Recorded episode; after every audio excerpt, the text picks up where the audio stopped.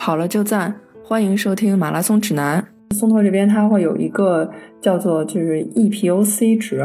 这个 EPOC 值的话呢，减脂的同学我觉得可能就是相对有意义一些啊。一姐可以先帮我们讲讲这 EPOC 是什么意思呢？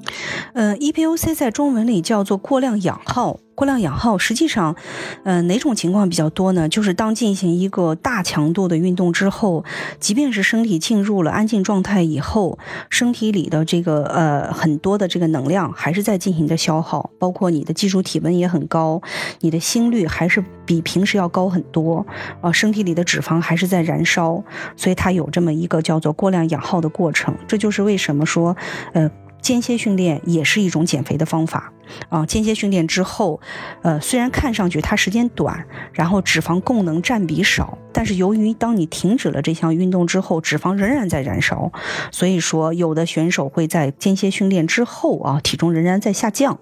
啊，这就是一个由于过量氧耗，身体仍然在是燃烧脂肪造成的。好像我还真看过一个这个，就专门的一个文献。就是就专门说这俩到底说我为了减脂，到底是低心率有氧的效率高，还是这个高强度，尤其是那个就是 HIIT，结论是差不多。嗯，结论对他算的是总的氧，就是总的脂肪消耗量应该是差不多的。欢迎大家收听我们的完整版，在各大播客客户端搜索“马拉松指南”都可以收听。